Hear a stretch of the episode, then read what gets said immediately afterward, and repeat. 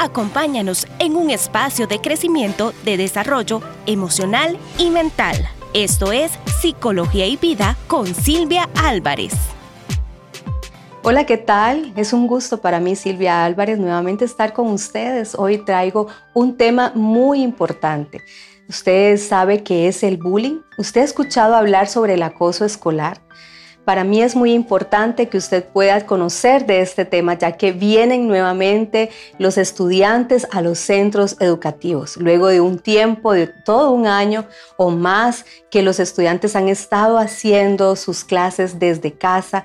Es importante que nosotros podamos saber como padres, como mamás, como tías, como abuelas, como abuelos, como personas que amamos a nuestros hijos, a nuestras hijas y también a todos los estudiantes de la casa, que nosotros podamos conocer este tema. Y antes de poder desarrollar el tema del bullying, que es el acoso escolar, quiero invitarte a que te suscribas a mi canal, psicóloga Silvia Álvarez, y que actives la campanita para que semana a semana puedas recibir las notificaciones de nuestros temas. El acoso escolar es importante ¿Por qué? Porque se da una conducta de agresión de parte de una o varias personas y se dirige hacia una persona que es más vulnerable o hacia un grupo que es más vulnerable. Esta conducta se llama matonismo o acoso escolar. La palabra bullying es una palabra en inglés, ¿verdad? Y se traduce como acoso escolar. Y es esa situación de abuso de parte de una persona o de, un grupo de personas sobre otros, sobre varios compañeros, sobre varios amigos, sobre otras personas que están en un centro educativo. Se le dice bullying porque se da en este marco del centro educativo. Y hay varios tipos de acoso, hay varios tipos de bullying y yo quiero que usted pueda saber que, cuáles son esos tipos de acoso y no lo veamos, no veamos el bullying como aquello que, ay, no, esa es un acto de rebeldía, es, es este, eso se da muy común en los muchachos, en los niños, ¿verdad? Este, porque a veces hay conductas un poquito egoístas y no, no, esto es una señal de alerta. Por eso es que para mí es muy importante desarrollar este tema el día de hoy con usted para que usted pueda estar alerta y pueda usted estar pendiente también de los chicos en casa.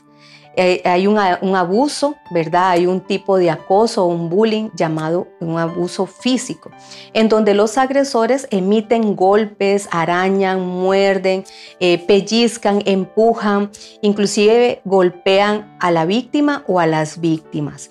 Ese es el abuso o el acoso físico, el bullying físico, ¿verdad? Donde hay daño a nivel físico. También se da a nivel verbal y se caracteriza por insultos, se caracteriza por porque esta persona que acosa, ridiculiza a las personas más vulnerables, las menosprecia, las rechaza en público, siempre los está insultando en público, eh, los se burla de ellos. Y este es el acoso, eh, el acoso o el bullying verbal.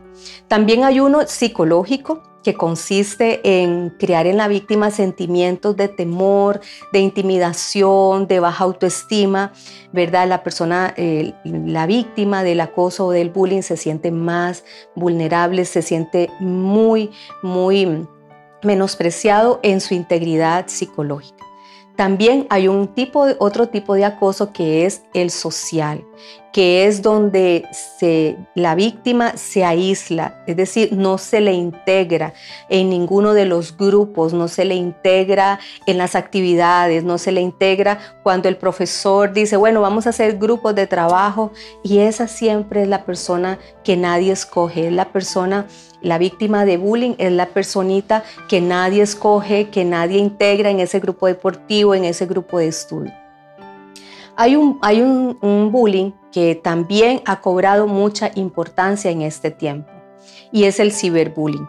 El ciberbullying es el uso de los medios de, de, comunicación digitales, las redes sociales, los teléfonos celulares, el Internet, para ejercer ese bullying hacia un grupo de personas o hacia una persona mediante ataques personales y amenazas muchas veces. Entonces, este ciberbullying muchas veces no se ve porque o no se dan no nos damos cuenta, ¿verdad? Porque los niños a veces no muestran su celular, los jóvenes tampoco. Entonces no te estás dando cuenta si ellos están siendo víctimas de este tipo de bullying o de alguno de los otros que te acabo de mencionar.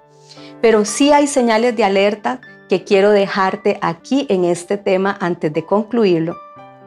Que usted puede mirar y puede eh, ver todas esas señales que son, siempre les digo, son señales de alerta, amarillas como un semáforo, a veces son señales ya casi rojas, ¿verdad? En la conducta de nuestros jóvenes, de nuestros niños cuando están siendo víctimas de este acoso. Una es el aislamiento, otra es también la depresión. Los chicos que son víctimas de acoso escolar también se sienten em, en su baja autoestima, bajan las notas, cambian completamente eh, y de una forma muy drástica su comportamiento. ¿Verdad? Eran muy felices, eran muy agradables, se integraban, ¿verdad? a, las actividades y ahora no lo hacen. Entonces son esos cambios muy drásticos.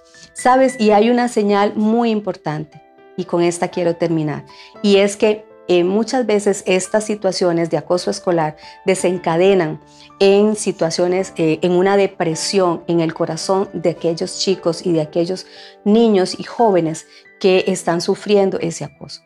Y esa depresión también muchas veces da pie a intentos de suicidio. Así que eh, por eso es que es importante este tema y no lo minimicemos.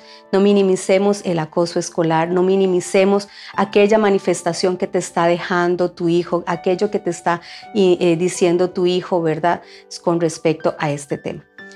¿Te gustó este tema del, del bullying, del acoso escolar? Pues déjanos un like y nos vemos en el siguiente tema la próxima semana.